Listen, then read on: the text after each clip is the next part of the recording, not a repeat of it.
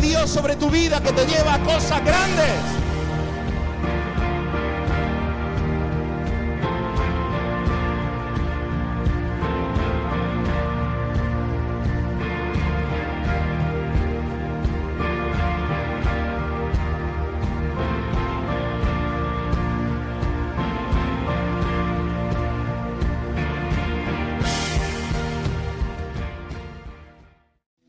Ojos espirituales, que yo pueda ver tu gloria, que yo pueda ver tu presencia, que yo pueda ver lo que tú tienes para mi vida, que yo pueda ver claramente, oh Dios.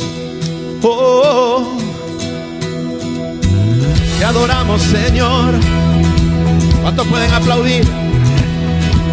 Tú has abierto mis ojos, pero aún mucho más. Abre mis ojos Abre mis ojos, te pido, yo quiero verte. Oh, yo quiero verte. Abre mis ojos, oh Cristo. Abre mis ojos, te pido.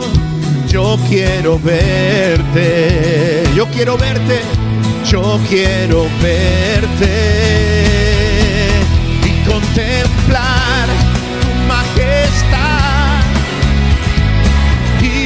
resplandor de tu gloria.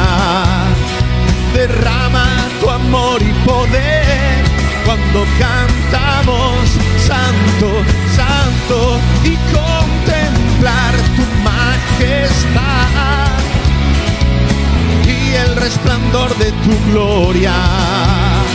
Derrama tu amor y poder cuando cantamos santo, santo,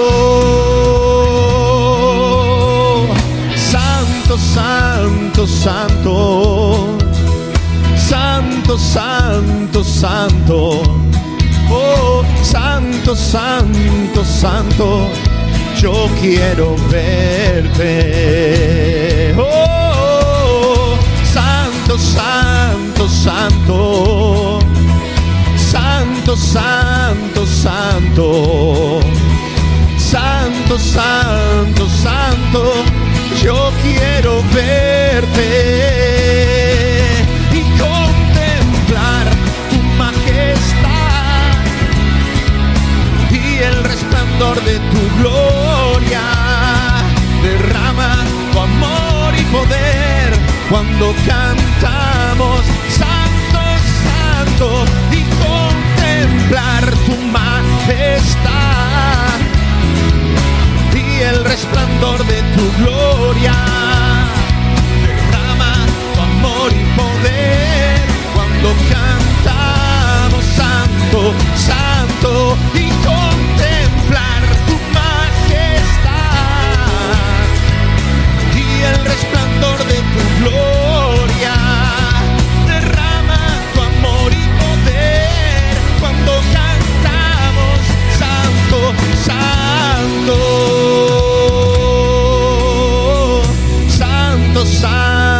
Santo, Santo, Santo, Santo, Santo, Santo, Santo, Santo, yo quiero verte.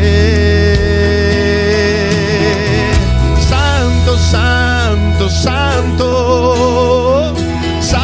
santo, santo, santo, santo, santo, yo quiero verte. Abre mis ojos, oh Cristo, abre mis ojos, te pido, yo quiero verte. Yo quiero verte. Oh Abre mis ojos, oh Cristo.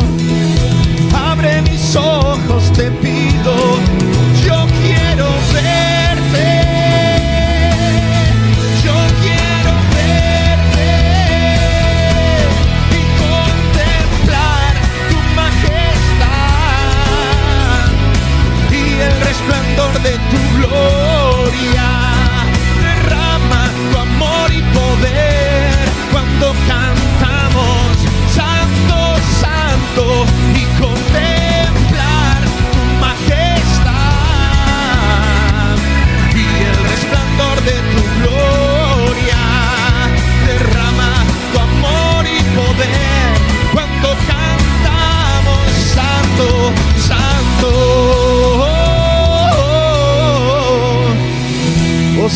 Santo, santo, eres tú, Señor.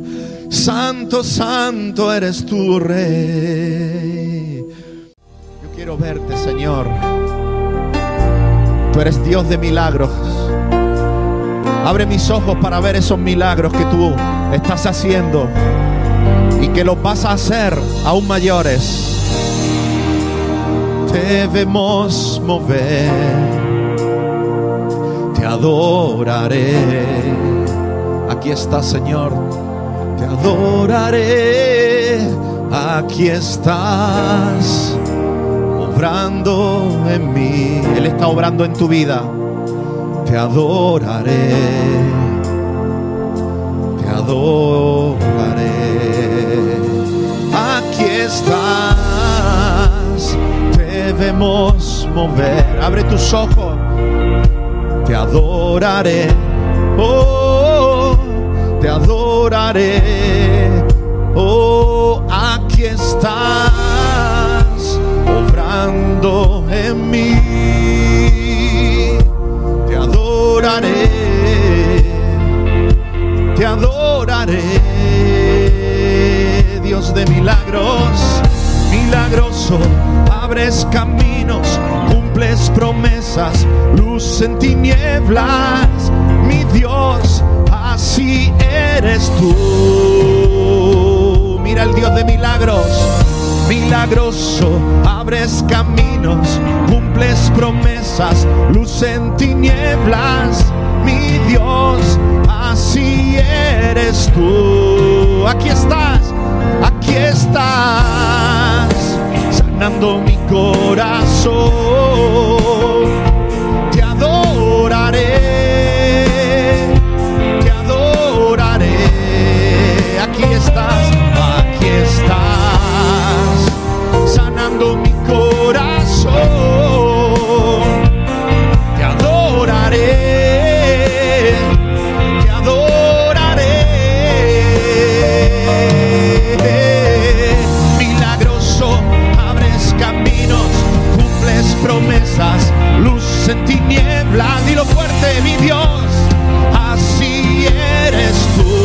Aleluya, estás declarando quién es tu Dios. Oh, milagroso, abres caminos, cumples promesas, luz en tinieblas.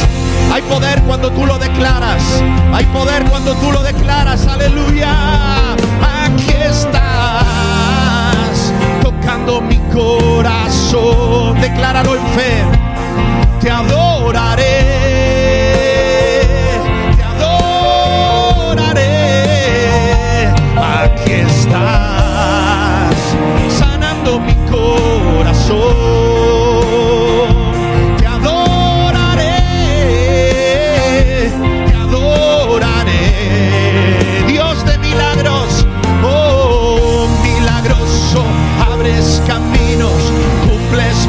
Promesas.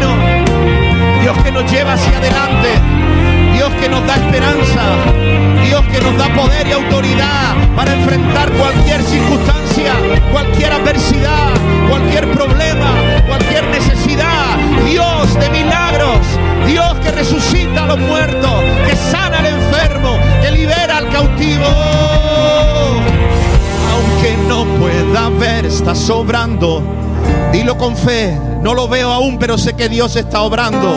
Siempre está siempre estás sobrando, siempre estás, siempre estás sobrando. Dilo, dilo, dilo. Dios quiere escucharte a ver la fe. Estás pasando una prueba, dilo, aunque no pueda ver. Yo sé que estás sobrando y voy a ver la victoria. Siempre está sobrando, aunque no pueda ver, está sobrando. Tu sanidad viene de camino. Oh, la salvación de tu familia viene de camino. Tu trabajo viene de camino, aunque no pueda ver, está sobrando. Aunque no pueda ver, está sobrando. Siempre estás, siempre estás sobrando. Siempre estás, siempre. Abres caminos, cumples promesas, luz en tinieblas. Mi Dios, así eres tú. Dios de milagros, milagroso, abres caminos, cumples promesas, luz en tinieblas, mi Dios, así eres tú.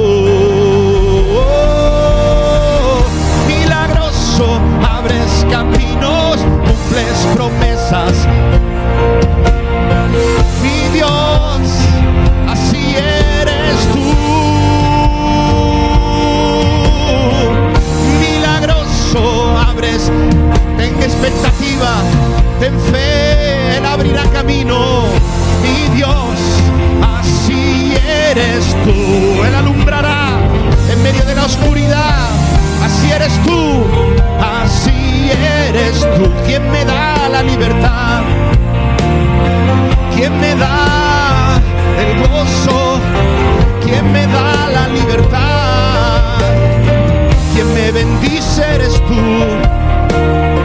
Quien me levanta eres tú. Cuando estoy caído, tú me levantas con amor y poder. Así eres tú. Así eres tú. Así eres tú, Señor. Así eres tú, mi Dios. No hay nadie como tú, Señor. Nadie como tú, oh Dios. No hay nadie ni lo habrá. Ni lo habrá, Señor. Nadie es como tú, Jesús. Gracias, Señor. Amén. Amén. Y amén. Gloria a Dios. Gloria al Señor. Pues yo voy a pediros que toméis asiento, hermanos, porque siento la presencia de Dios en este lugar. Amén. Y yo creo que Dios quiere abrir nuestros ojos. Gloria a Dios. Quiere abrir tus ojos para que veas la realidad de que Dios es Dios de milagros. Amén. El enemigo viene con malas noticias, viene con circunstancias, viene con situaciones para que te desvíes, para que te desenfoques, pero Dios abre camino. Amén. Dios es Dios de esperanza, Dios es Dios de autoridad, Dios de poder, Dios de milagros. Están viendo tinieblas por todas partes, Dios es luz en las tinieblas. ¿No ves el camino por donde tirar? Dios abre camino donde no hay. Amén. Amén. Por eso acércate a Dios, busca a Dios, ama a Dios. Amén. Métete en la presencia de Dios. Métete en la presencia del Señor. Métete en la presencia del Señor. El otro día, en un discipulado, yo compartía acerca de esto. Digo, muchos vienen a Cristo y creen que Dios lo va a hacer todo. Y eso es verdad. Y también es mentira. ¿Cómo? ¿Cómo puede ser verdad y mentira? Te lo voy a explicar. Cuando tú te bañas por la mañana, todos os bañáis todos los días, ¿verdad? Por la mañana, por la tarde, cuando tú quieras. Al ley ya veo que no, una vez al mes, ¿no? Para no gastar. Está la luz muy cara, hermano. y el agua también. Bueno, hermano, entonces, entonces, a ver, nadie se vaya todavía. Quieto todo el mundo. Quieto todo el mundo parado, que yo quiero que esto voy a compartir, lo escuchen todos. Amén. bueno, entonces yo decía, hay hermanos, hay personas que dicen, Dios lo, Dios lo va a hacer todo, tú te entregas al Señor y entonces pues ya Dios va a hacer todo. Él va a obrar, Él va a abrir, Él va a hacer todo. Amén. Y eso es verdad. Dios lo va a hacer todo en tu vida. ¿Me estás oyendo? Dios lo va a hacer todo en tu vida.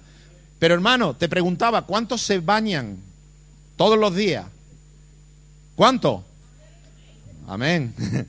¿Quién te lava? ¿Quién te limpia? ¿Qué es lo que te limpia? El agua, amén. ¿A que sí? El agua es lo que te limpia. Tú no te limpias, te limpia el agua. Pero te tienes que poner debajo. Si no te metes debajo del agua, el agua no hace nada. Amén. Entonces Dios es quien te limpia, Dios es quien hará el milagro, Dios es quien te bendecirá, Dios es quien te sanará, Dios es quien te prosperará, Dios es quien abrirá camino donde no lo hay. Lo va a hacer todo el Señor. Pero si me quedo cruzadito de brazos, no lo va a hacer. Es que el agua no tiene poder. Sí, pero te tienes que poner debajo del agua. Tienes que dejar que el agua eh, pase por, por encima tuya. Que el jabón se frote en la piel. Amén. Y yo tengo que ponerme debajo de la presencia de Dios para y, frotarme con la presencia de Dios. Amén. Eso se llama unción. ¿eh? Ungirme con la presencia de Dios. David decía, mi copa está rebosando. Amén. La unción de Dios. Dice, ah, mirad cuán bueno y delicioso es habitar los hermanos juntos en armonía. Ahí envía Dios bendición y vida eterna. Es como el buen óleo, como el óleo. Bueno, dice como la lluvia que cae en el monte Hermón y llega hasta lo más profundo de Israel. Es como el óleo derramado en la cabeza de Aarón que desciende hasta la punta de los pies. Así se ungía a los sacerdotes con aceite y le caía el aceite de arriba abajo. Amén. Bueno, ahora no te vamos a ungir con aceite de arriba abajo. Ahora te vamos a ungir con la presencia de Dios. Te tienes que poner debajo del aceite, debajo de la presencia de Dios, debajo de la unción de Dios. Amén. Tienes que venir en tu casa y postrarte en la presencia de Dios. No para decirle, Señor, haz esto, haz aquello, porque Él lo va a hacer. Amén. ¿De qué vale que yo le diga al agua, lávame? No le digas tanto que te lave, ponte debajo del agua y deja que te lave. Amén. No le digas tanto a Dios, ayúdame, ponte debajo de Dios. Amén. Sumérgete, mójate de la presencia de Dios. Mójate en su presencia. Métete en la presencia de Dios. No para pedirle, sino para limpiarte, para bañarte, para ungirte. Y verás que Dios hará todo. Porque tú no lo vas a hacer. Tú no vas a hacer que lo imposible se haga posible. Tú no vas a hacer que surja un milagro. Pero tú vas a estar en la presencia de Dios y cuando tú estás en la presencia de Dios, la presencia de Dios actuará en tu vida. Amén. Amén. Dicho esto, los que quieran pasar a la clase, que pasen. Los que se quieran quedar y escuchar la prédica, que se queden. Le estoy haciendo la competencia a Jen. Mira, pues se van con ella, hay que ver. Me ganó. Nadie se quiere quedar. Hermanos, los que quieran ir para la clase pueden ir. No que se van todos, quédense aquí. Amén. Bueno, lo que voy a compartir hoy, pues es un tema eh, buenísimo. Por eso me da, me da cosa cuando veo que algunos se tienen que ir a la clase. Pero claro, su edad es... Pero es un tema buenísimo. Lo bueno también es que lo, lo estamos grabando. Amén. Aparte que tenemos, hoy tenemos doble cámara. Bueno, aquí tenemos siempre ya otra cámara nueva, ya me he dado cuenta. Menos mal. Así cuando no grabamos aquí, tenemos el recurso de allí. Amén. Gloria a Dios. Pero hoy lo estamos grabando también. Y el que no estuvo hoy, el que no pudo venir o el que, el que quiera, podrá escuchar de nuevo este mensaje. Amén. Es un mensaje, hermano, de la palabra del Señor que es muy bueno, muy bueno. Amén. Toda la palabra es buena, pero de verdad que hay mensajes que son tan necesarios, amén, para nuestras vidas. Y en la palabra del Señor dice Lucas capítulo 6, verso 22 al 23. Mira lo que Jesús le dijo a sus discípulos. La semana pasada compartía de algo que Jesús le dijo a sus discípulos también. ¿Cuántos se acuerdan? ¿No se acuerdan cuánto más lo van a vivir? Somos siervos. ¿Os acordáis? Somos siervos, esclavos, doulos en original. Amén. Esclavos del Señor. Amén. No tenemos ya tantos derechos, tanto exigir, ¿verdad? Tanto reclamar. Aquí solo reclama el Señor. Nosotros somos siervos del Señor. Amén. ¿Sí o no? Es lo mejor. Yo decía en el discipulado el miércoles, aclaraba esto y decía, hermano, es que o eres siervo de Cristo o eres siervo del diablo. Tú, tú eliges. Porque algunos cuando le dicen tú eres siervo y ya está, siervo, esclavo de Cristo. Y suena, oye, yo, yo quiero ser mejor libre. Pero es que libre no puede ser salvo que seas esclavo del Señor. Porque el Señor es el que te hace libre. ¿De qué? De lo que te tiene esclavo. Amén. Ser esclavo del Señor me hace libre de la verdadera esclavitud. ¿Cuál es? El pecado. Aquí o eres esclavo de Cristo o eres esclavo del pecado. Y lo sirves día a día. ¿Sí o no? Tú sabes cuál es el pecado tuyo, ¿a que sí? Lo sabes muy bien. Y no quieres pecar más, pero vuelve. Y no quiero desobedecerle al Señor más, pero vuelvo. ¿Por qué? Porque eres esclavo. Te tiene esclavo. Satanás te tiene esclavito. Vives como Él quiere, haces lo que Él quiere, piensas lo que Él quiere. ¿Hasta cuándo? Hasta que vengo a Cristo. Y me voy del reino de las tinieblas, me voy de ahí al reino de la luz. Ahora soy esclavo del Señor. ¿Qué significa? Voy a obedecerlo en todo. ¿Por qué? Porque si no obedezco al Señor, entonces lo estoy desobedeciendo. Estoy obedeciendo al, al diablo. No puedo obedecer a los dos ni desobedecer a los dos. O obedezco a uno y desobedezco al otro, o obedezco al otro y desobedezco al otro. ¿Me estoy explicando? Amén. Si tú quieres, no, yo no quiero ser ni, yo quiero ser libre. No existe libertad fuera de Cristo. Si no estás obediente a todo lo que el Señor dice, estás obedeciendo lo que el diablo dice. Amén. ¿Sí o no? Por eso, obedécelo todo. Eso te va a traer libertad, te va a traer gozo, te va a traer bendición.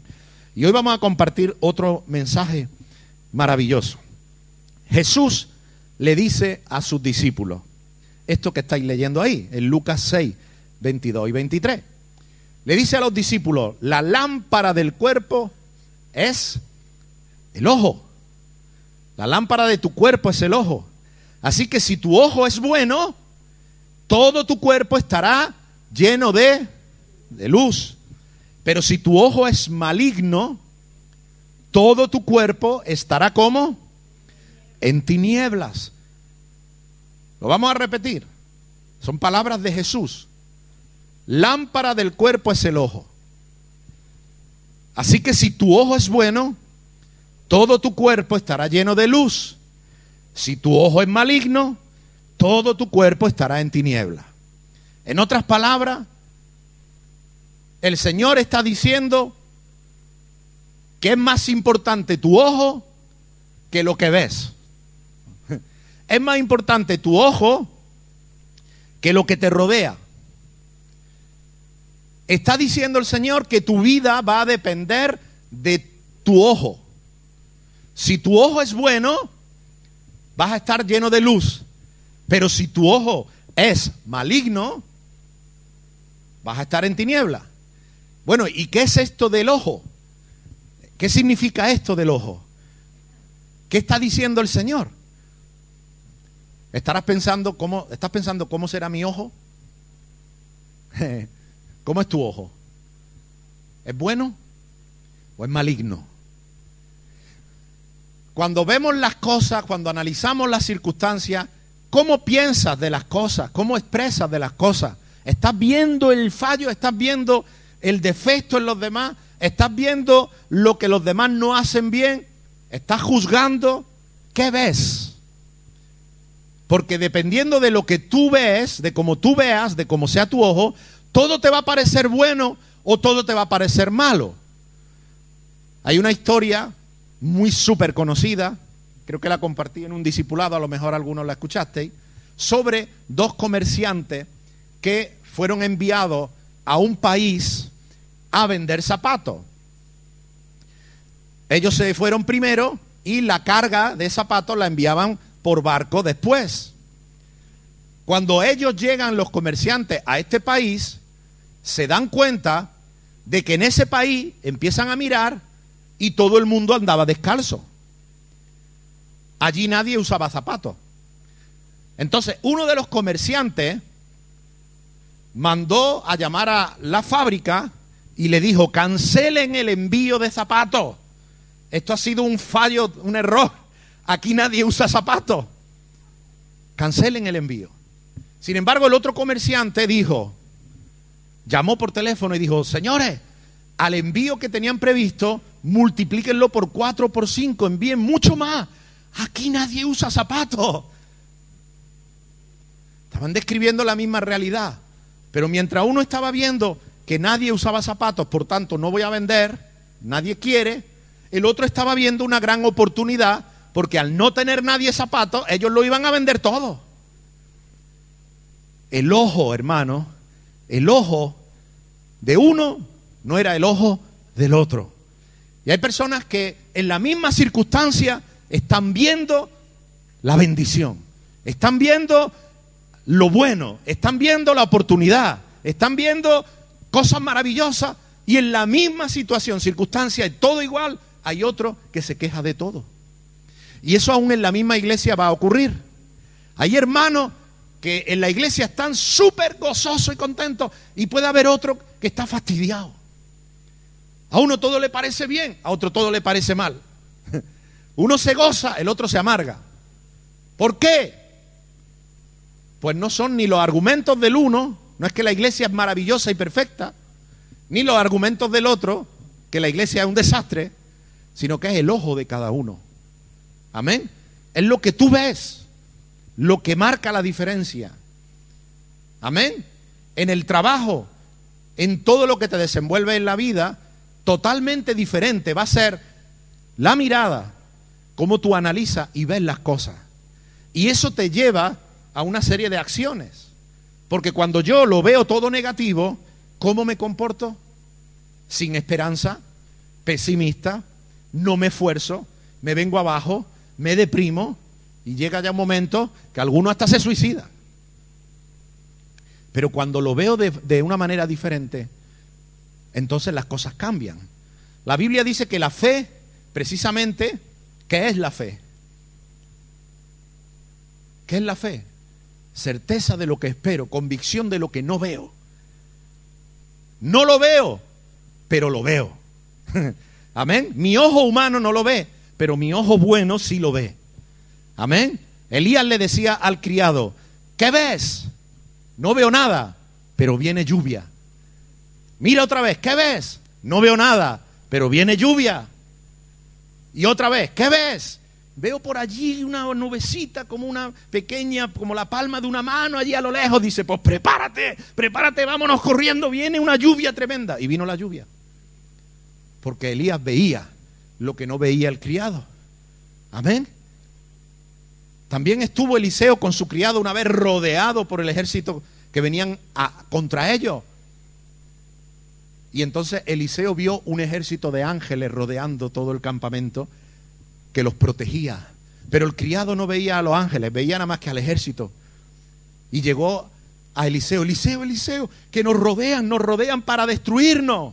Y entonces Eliseo oró y dice, Señor, ábrele los ojos al criado, que vea, que vea, ábrele los ojos. Y Dios tocó y abrió los ojos del criado y cuando vio el ejército, le dijo, ¿te das cuenta? Son más los que están con nosotros que los que están en contra. Amén. Esta semana vimos el ejemplo de los dos espías que fueron enviados por Moisés a reconocer la tierra que Dios le daba, prometida, tierra para su pueblo, prometida por el mismo Dios. Esta es vuestra tierra, os la entrego. Y entonces fueron dos espías a reconocer la tierra, regresaron los doce. Diez informaron al pueblo, diez de esos espías, diciendo verdaderamente Dios sabe la tierra que nos ha dado. Es una tierra buena, es una tierra donde fluye leche y miel, es una tierra de vida, es una tierra de higo, es una tierra donde hay fruto. Mira, traemos, aquí traemos, traemos uvas, traemos higos, mira, mira. Y el pueblo ya cuando estaba todo contento le vino el jarro de agua fría. Dice, pero una cosita. Supongo que dijeron, ¿qué os decimos primero? Tengo dos noticias, la buena o la mala. La buena primero, y si la mala, la mala es que la tierra no está vacía allí para que nosotros lleguemos. Es que allí hay gente y además son gente de guerra, de, batalla, además son gigantes. Vamos, que, que, somos nosotros somos como langostas al lado de ellos. Qué bonita es la tierra, pero no la vamos a poder conquistar. Pero hubo dos, Josué y Caleb, que dijeron, pero ¿qué están diciendo estos diez? Es verdad que la tierra es maravillosa y también es verdad que hay gigantes. Pero el amparo de ellos se ha desvanecido. Con nosotros está Jehová de los ejércitos. Por tanto, podemos ir y entrar y los comeremos como pan. ¿Qué langosta ni langosta? Nosotros somos los gigantes porque tenemos a Dios con nosotros. La tierra era la misma, hermano. La tierra era la misma. ¿Quién marcó la diferencia? El ojo. Cuando el ojo es bueno, todo se llena de luz. Cuando el ojo es malo, todo se llena de tiniebla. Amén. Hermano, tenemos que tener buenos ojos. Como están leyendo ahí, buenos ojos hacia las personas, buenos ojos hacia Dios, buenos ojos hacia mí mismo. ¿Cómo estoy viendo a, las personas? ¿Cómo veo a las personas? Son mis enemigos. Me quieren hacer mal. Se quieren aprovechar de mí. Hermano, a veces no hay nadie más marginado que el que se automargina. Muchas veces la iglesia evangélica es marginada porque son los mayores marginados. Se automarginan. ¿Me entiendes? ¿Me, estoy explicando? Cuando veo a la gente, creo, si tú piensas que la gente viene a engañarte, siempre vas a estar ¿eh? con, con la uña. ¿Verdad? Si yo pienso que me quieren hacer mal, si yo pienso que a mí me quieren tratar peor, y eso hermano, el diablo te lo susurra al oído para que tú te lo creas para que tú te lo creas. Tenemos que tener buenos ojos hacia las personas, buenos ojos hacia Dios, buenos ojos hacia nosotros mismos. Dice Tito 1.15 que todas las cosas son puras. ¿Para quién?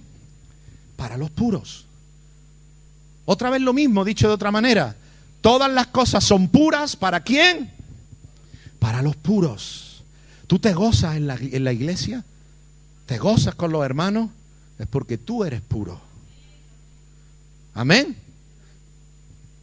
Tú ves defectos, ves cosas, es porque tu corazón se está empezando a corromper.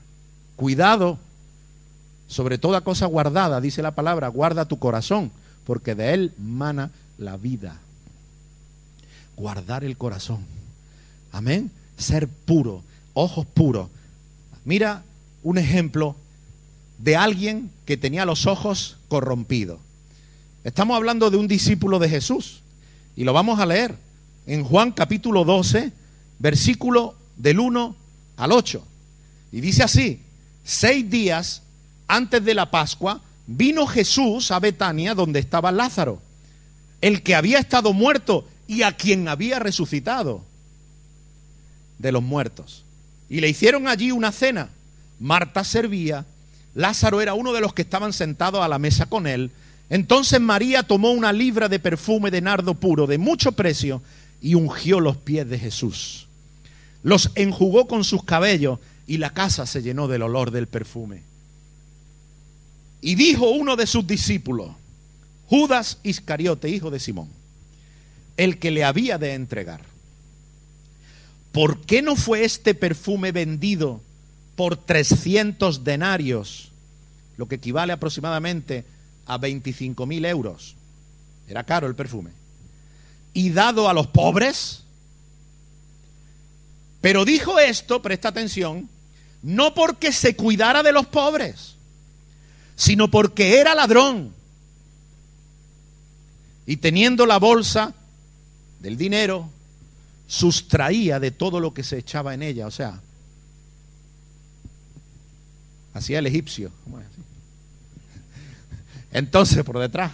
Entonces Jesús dijo, déjala, para el día de mi sepultura ha guardado esto, porque a los pobres siempre los tendréis con vosotros, mas a mí no siempre me tendréis. Hermanos, estamos leyendo una historia maravillosa, empieza de una manera maravillosa pero el que tiene los ojos negros, el que tiene los ojos oscuros, el que tiene los ojos malos, ni en la fiesta ni en el avivamiento más grande está a gusto. Ni en el avivamiento más grande, ni en la mejor iglesia del mundo va a estar bien. Mira, mira lo que estamos hablando. Allí estaba Jesús, allí estaba María, ahí estaba Lázaro.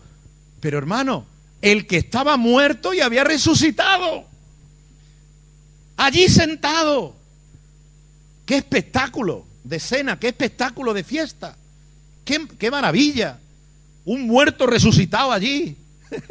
sentado, o sea, eso era para gozarse, eso era para, para celebrar, eso era para, para decir, gloria a Dios, qué victoria más maravillosa. Hace unos días Marta y María estaban llorando, el pueblo estaba desconsolado y ahora mira, estamos aquí celebrando una comida, ahora Marta está sirviendo, pero el maestro no le dice afanada está, porque ahora está sirviendo en armonía, ahora está María, está Marta, Lázaro, que nunca estaba, ahora ha tenido un encuentro con el Señor, ha resucitado y además, mira, ahora está pegadito a Jesús.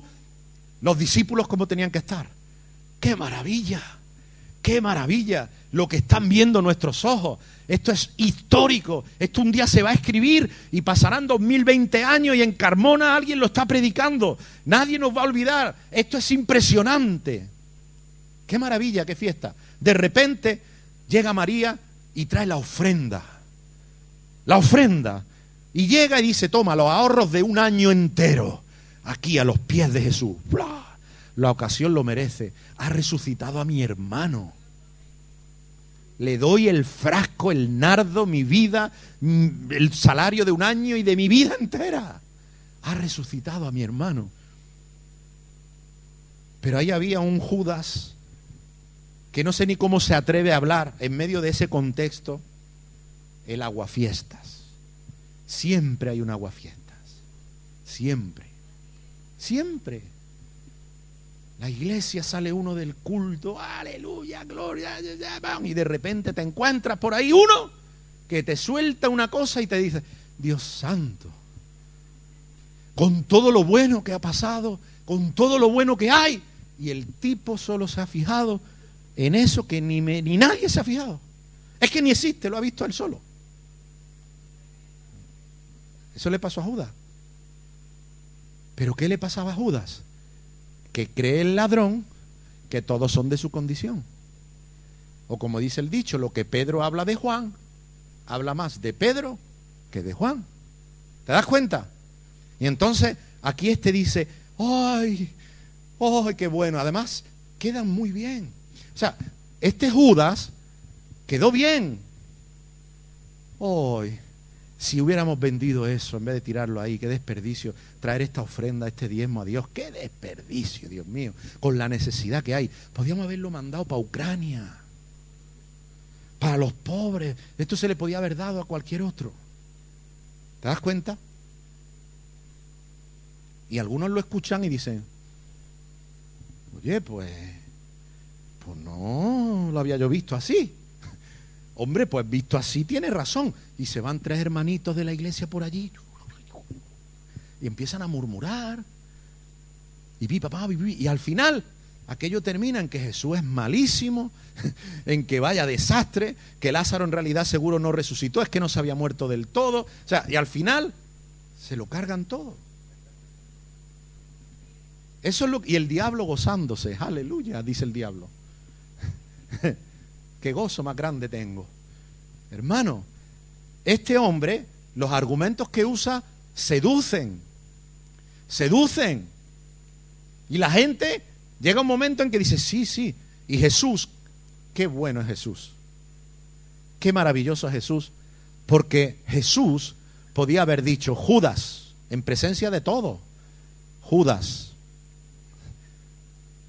puedes engañar a todos, pero a mí no. A ti te importan los pobres un bledo. Tú lo que quieres es trincar más de la ofrenda. Jesús lo sabía, pero no lo delató. No lo delató. Solo le dijo una verdad. Pobre siempre tendrás, pero a mí no. Amén. Y ella me está ungiendo además para mi sepultura, porque pocos días después estaba en la cruz. Amén. Y en la cruz el mismo Jesús olía todavía su cuerpo a nardo. Y cuando olía el nardo se acordaba de lo que hizo esa mujer. Y cuando se acordaba de lo que hizo esa mujer y María y Lázaro y el otro, decías, merece la pena morir por ellos. Me aman. Hay alguien que me ama. ¿Te das cuenta? Todo tiene un propósito. Pero algunos no ven el propósito, algunos no ven el más allá, algunos solo ven lo que ellos son. Y lo que ellos son lo ven en los demás, pero no son los demás, eres tú. Porque tus ojos son malos, tu cuerpo está en tiniebla. Pero si tus ojos son buenos, entonces la cosa cambia. Hermano, ¿estás viendo ahí un consejo que te doy? Varios consejos. No te quejes. Quejarse no sirve de nada. Cuando tenemos los ojos malos, solo vemos defectos y solo expresamos quejas. Una persona que se queja y se queja y se queja, hermano, primero no ha entendido que nosotros no somos merecedores de nada, que no soy quien para quejarme cuando Dios ha enviado a su Hijo, que no tenía culpa, a morir en una cruz y a derramar su sangre para salvarme a mí, que soy un pecador y un miserable. ¿Cómo me voy a quejar? Solo puedo darle gracias a Dios. No te quejes. Hace frío en la iglesia, no te quejes. Hace calor, no te quejes. ¿Puedo sugerirlo? Sí, pero sin queja. Amén. Porque la queja no sirve para nada, hermano.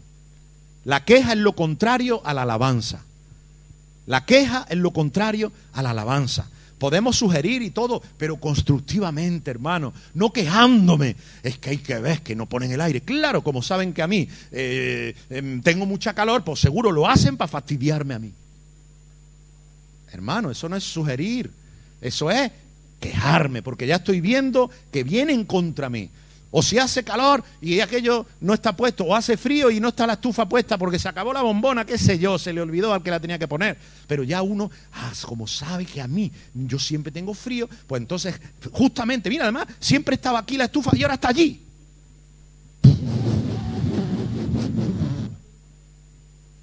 Estoy poniendo ejemplos, espero que ningún ejemplo sea tuyo, porque si no saldrá de aquí diciendo, ¿ves? Puso ese ejemplo y lo puso por mí. ¿Te das cuenta? Hermano, hermano, empecé el año diciendo los pensamientos, los pensamientos, los pensamientos, porque el diablo te, te acribilla con ideas y con cuestiones. Mira, dice, hay una historia que dice que el César quería celebrar una fiesta con sus amigos, ¿eh? con todos los nobles, la nobleza, y entonces tenía todo preparado para hacer una fiesta tremenda al aire libre, ¿y sabes qué pasó? ¿Sabes qué pasó? ¿Sabes qué pasó? Voy para atrás, algunos están ahí viendo para adelante. ¿Sabes qué pasó? Que llovió.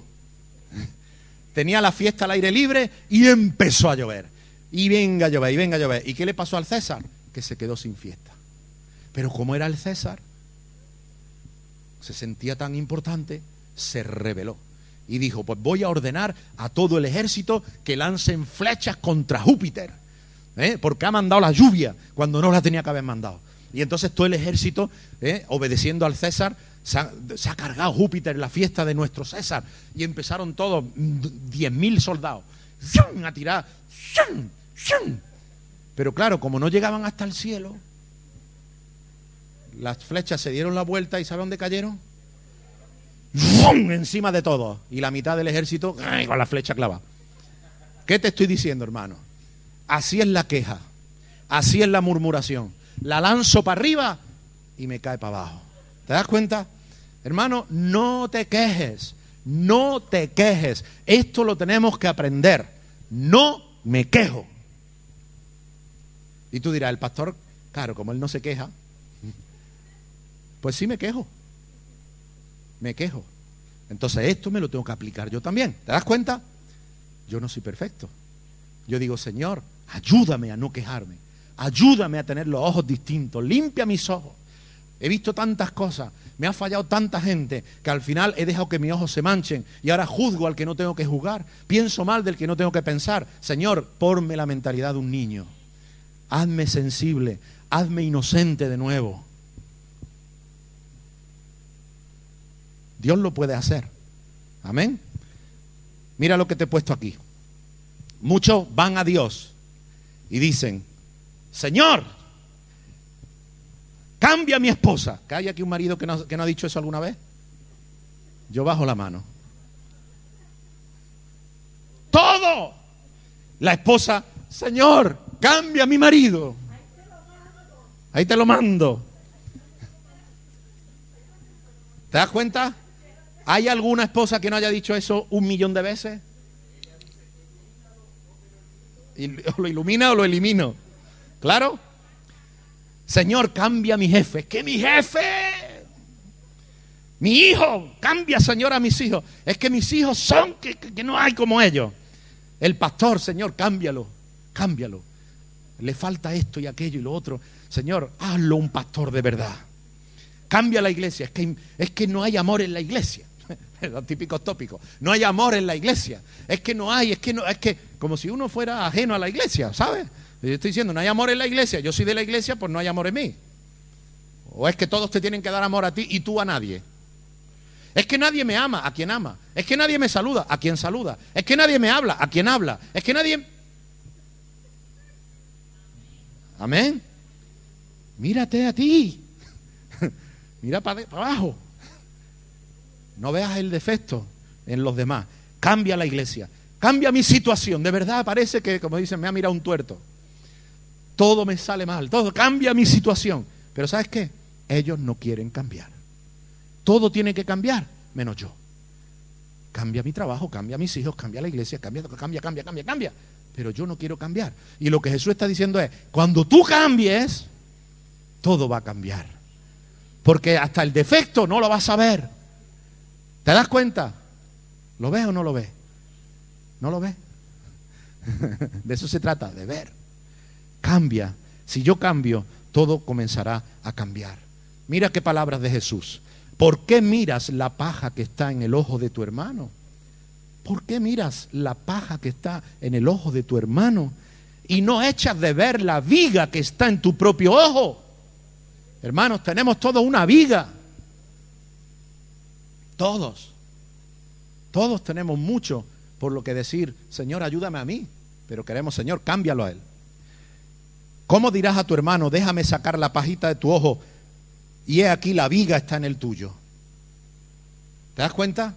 Por eso, hermano, no te quejes, no critiques, no critiques.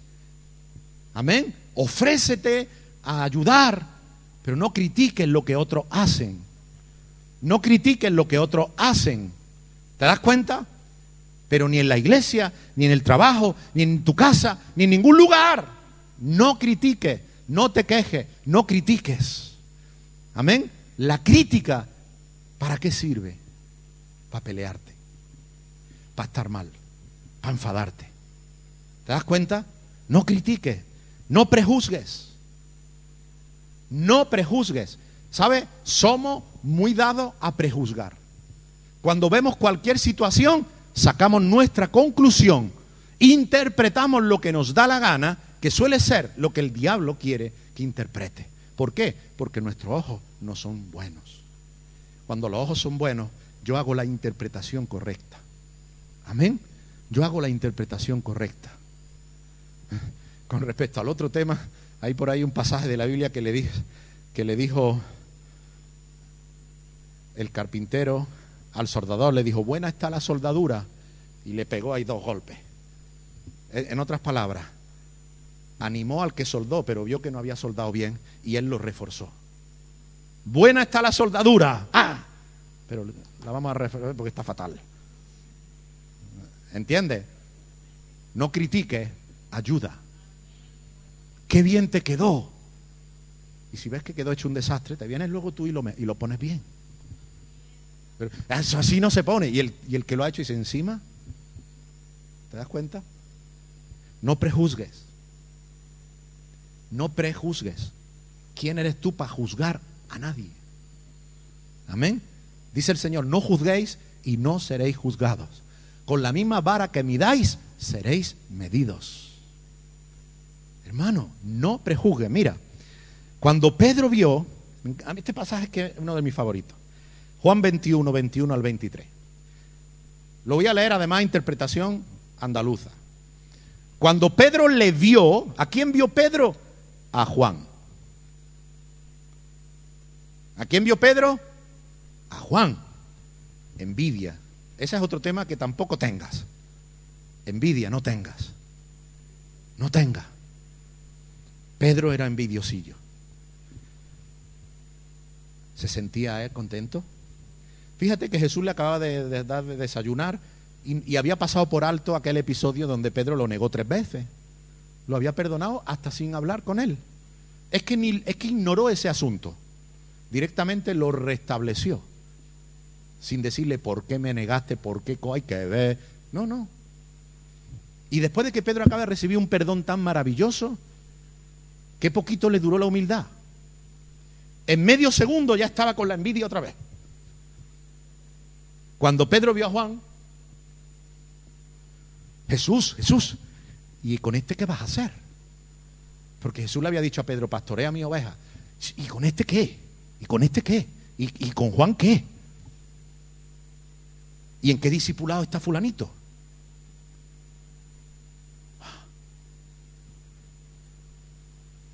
¿Me explico? ¿Y con este y con aquel? Y Jesús, que es muy distinto a lo que muchos creen, era claro y frontal le dijo, si quiero que ese se quede en la tierra hasta que yo regrese, ¿a ti qué te importa? ¿Qué a ti?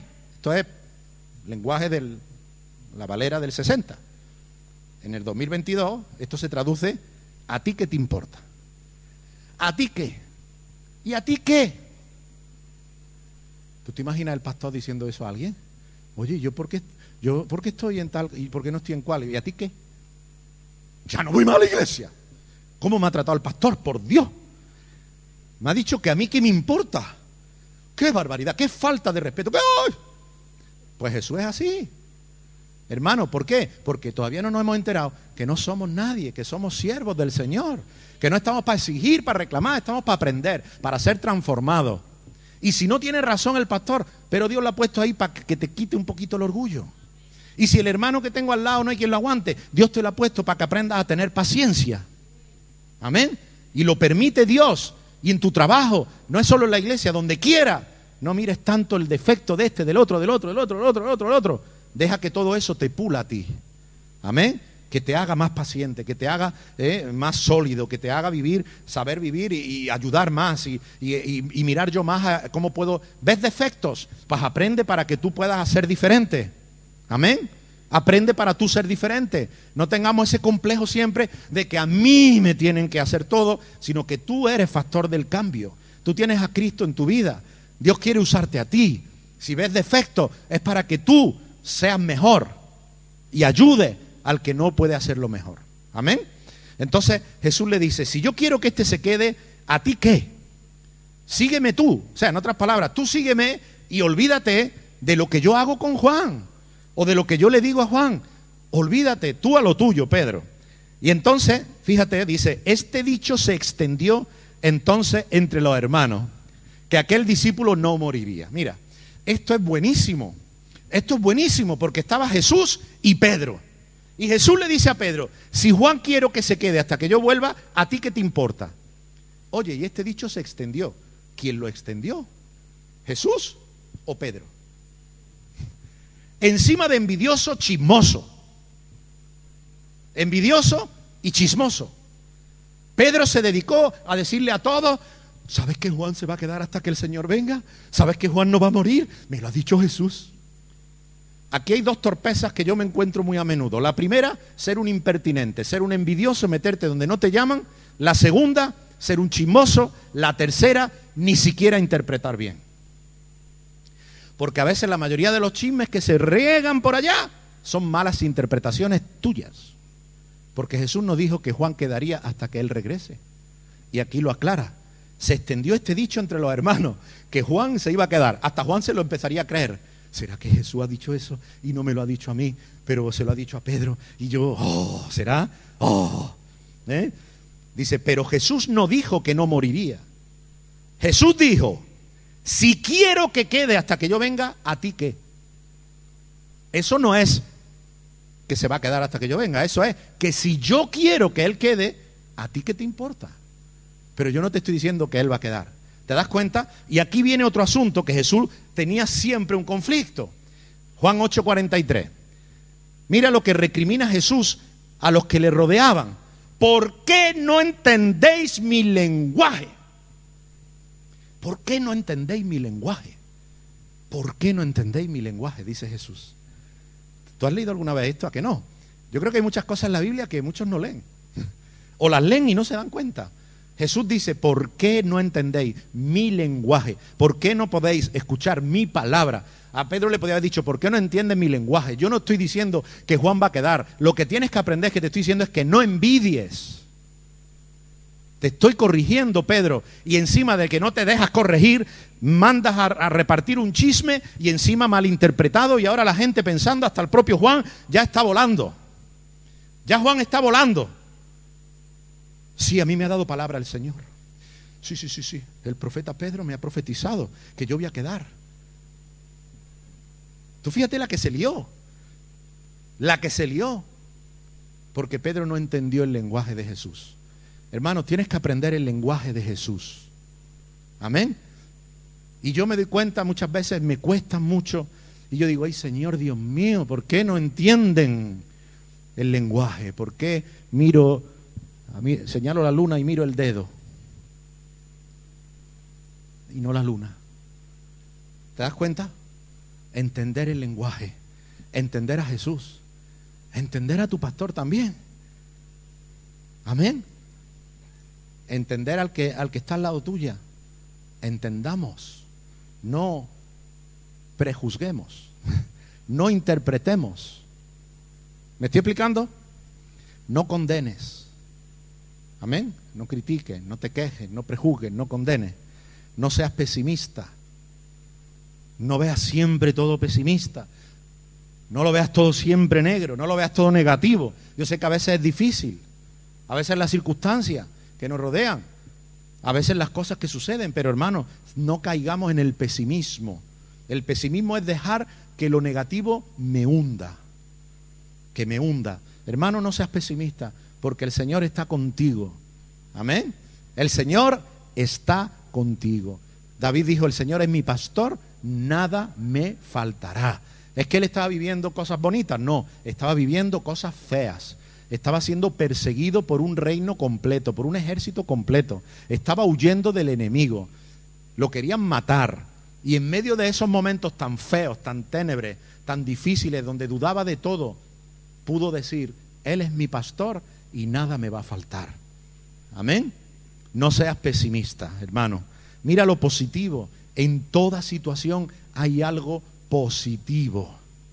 En toda situación hay algo positivo. Es que me han despedido del trabajo. Quizá Dios tiene uno mejor. Quizá Dios te va a ayudar a emprender algo por tu cuenta. Mira lo positivo. Amén. No mires lo negativo. Mira ahora lo que ha sucedido. Mira lo positivo. Aprende a ver lo positivo en toda situación. ¿Qué dice aquí Jeremías 15, 19? Por tanto, así dijo Jehová, si te convirtieres yo te restauraré y delante de mí estarás. Y escucha esto, y si entresacares lo precioso de lo vil, serás como mi boca. Amén. Mira, esto es contundente y es impresionante. Si aprendes a entresacar lo precioso de entre lo vil. Está diciendo, en lo malo siempre hay algo bueno, en lo negativo siempre hay algo positivo. Y si tú aprendes a sacar lo bueno de lo malo, serás como mi boca, hablarás como yo hablo. Amén. Si no, serás como el diablo y hablarás como él habla. Serás negativo, serás pesimista, serás crítico, serás juzgará, condenará, todo eso. Pero si yo aprendo a ver lo bueno aún en medio de lo malo, si yo voy ¿Qué te digo yo? Me invita un, a mí me han invitado a una comunión de no sé quién y mira, por amor al Padre yo voy, voy. Y veo al cura y dice una cantidad de barbaridades, pero dice algunas cosas buenas.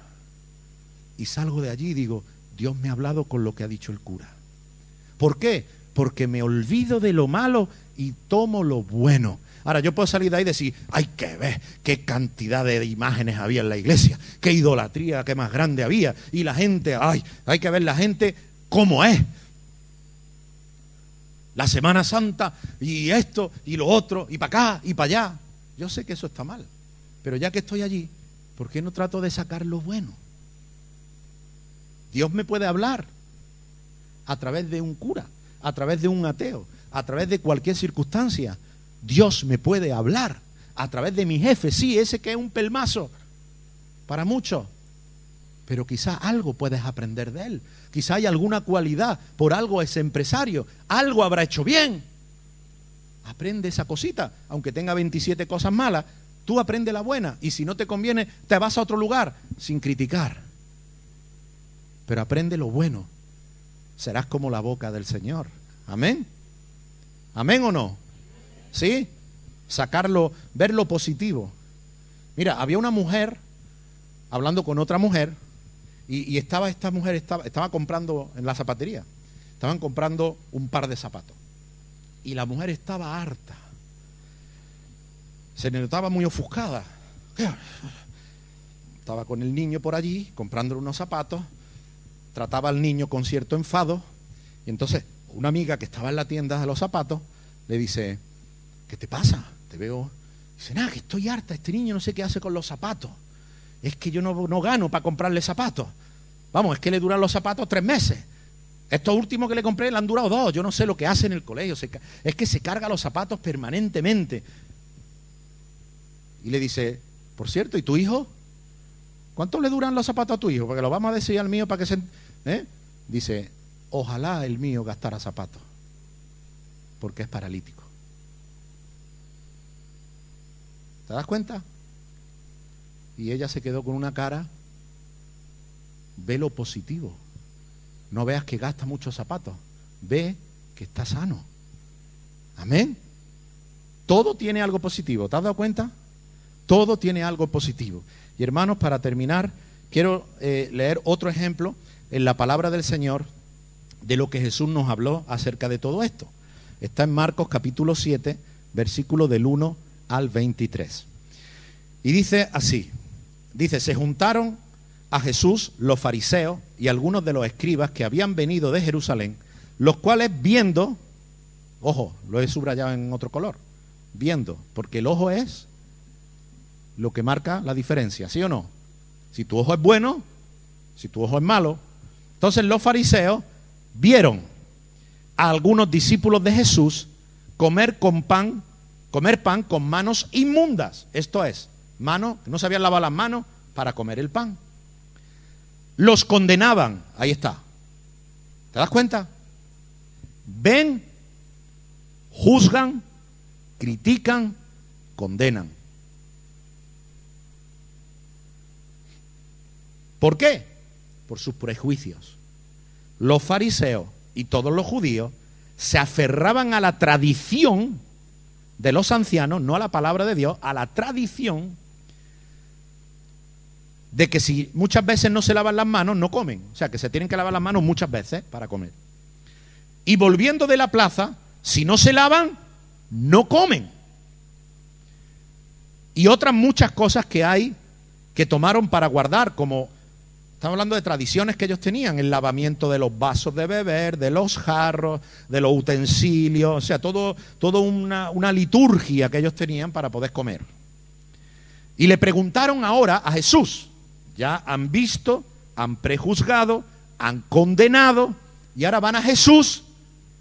No te creas que a preguntar con buen corazón, a sugerir.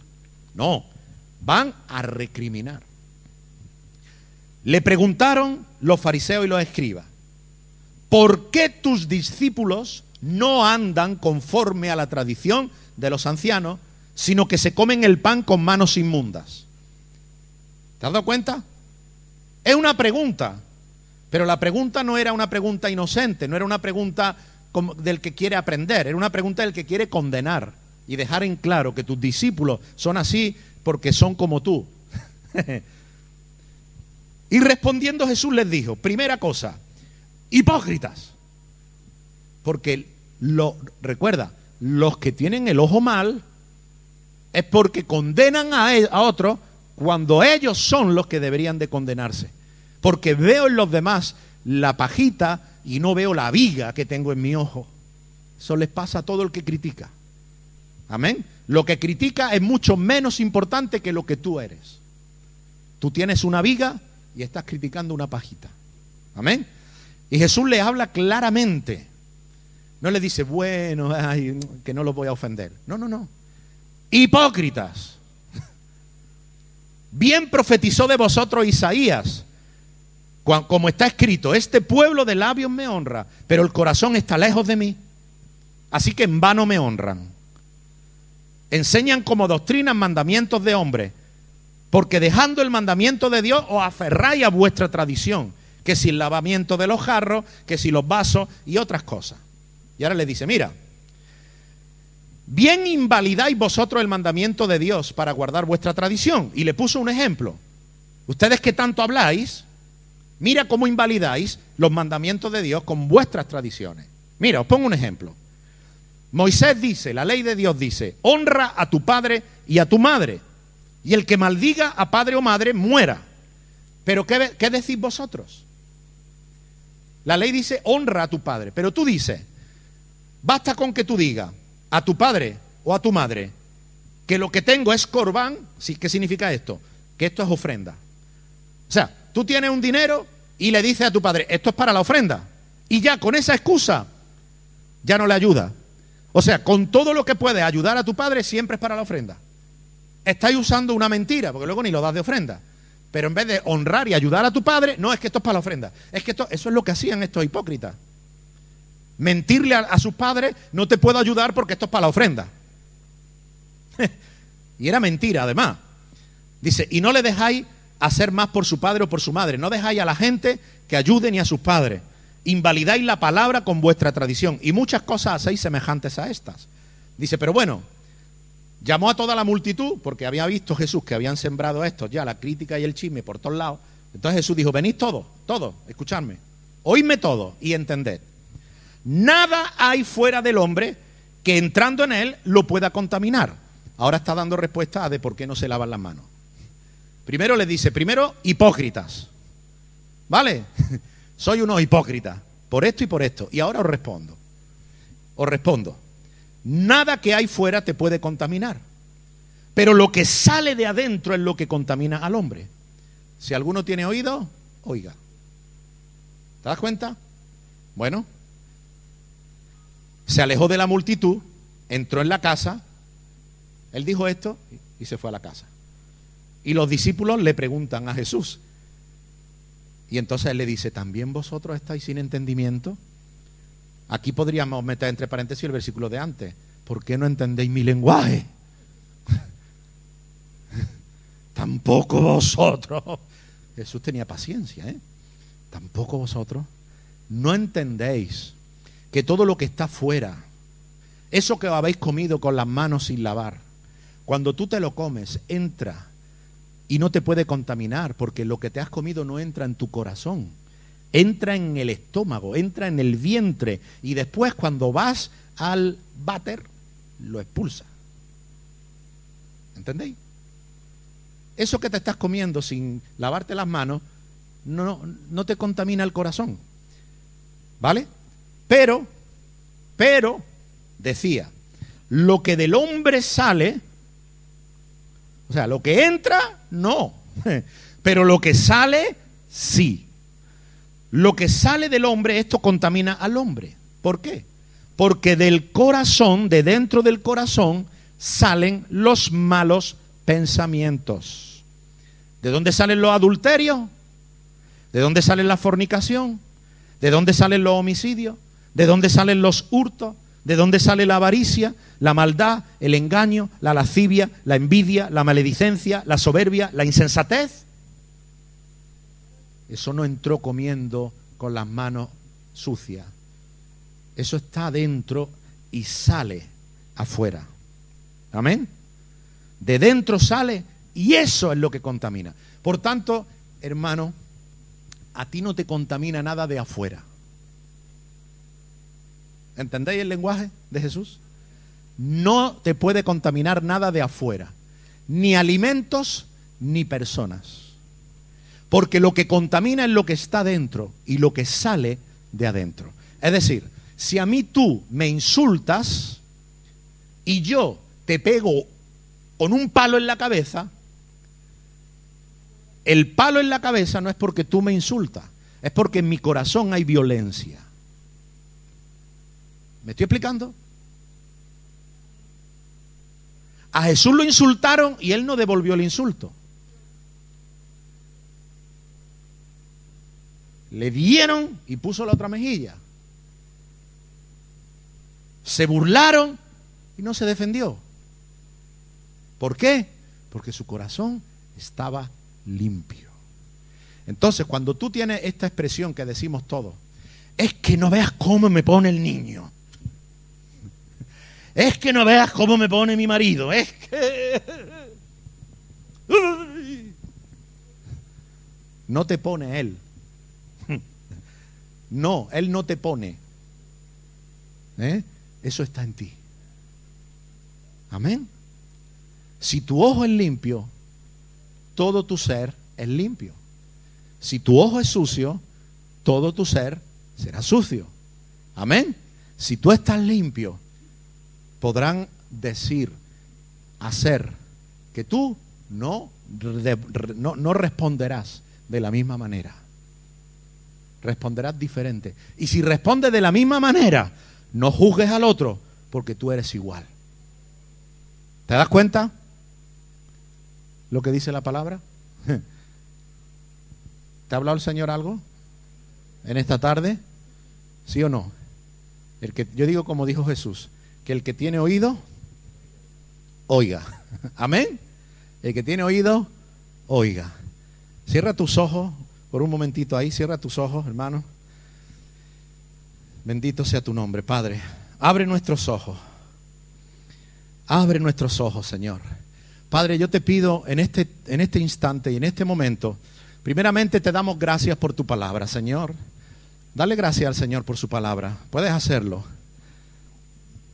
Dale gracias, Señor. Gracias por tu palabra, Señor. Gracias por tu palabra. En esta tarde te damos gracias por tu palabra, Señor. Y en esta tarde, Señor, te damos gracias porque tu palabra nos limpia, porque tu palabra nos ilumina, porque tu palabra abre nuestros ojos. Señor, en esta tarde te pedimos que unja nuestros ojos, Señor, con esa unción de tu Espíritu Santo.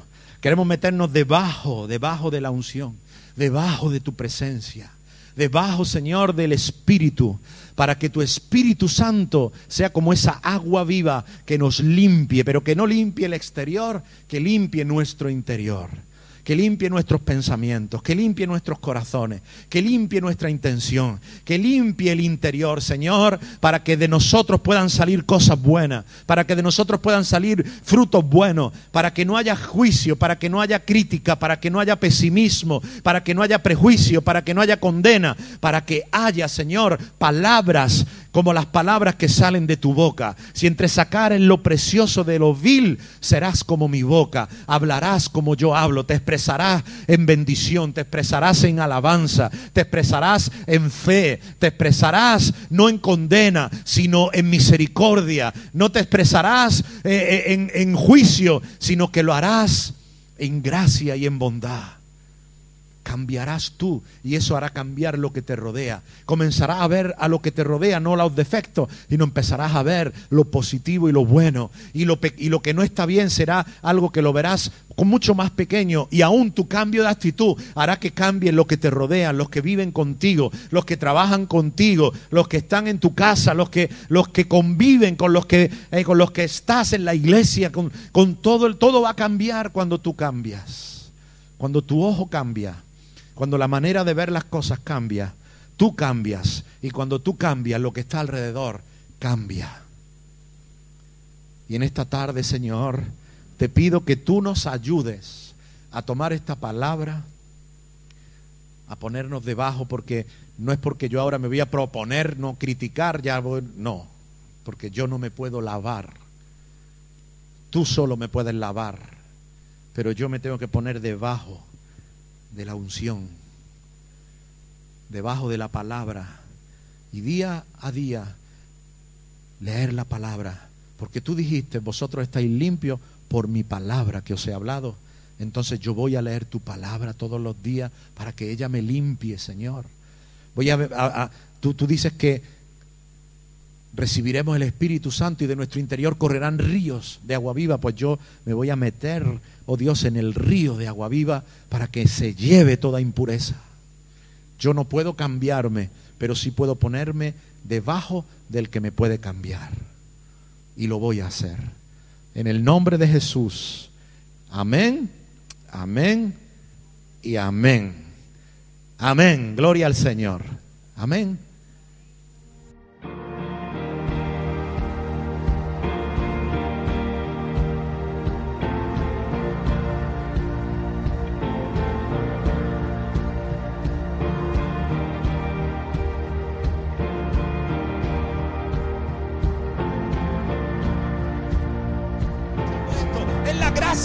Sobre tu vida que te lleva a cosas grandes.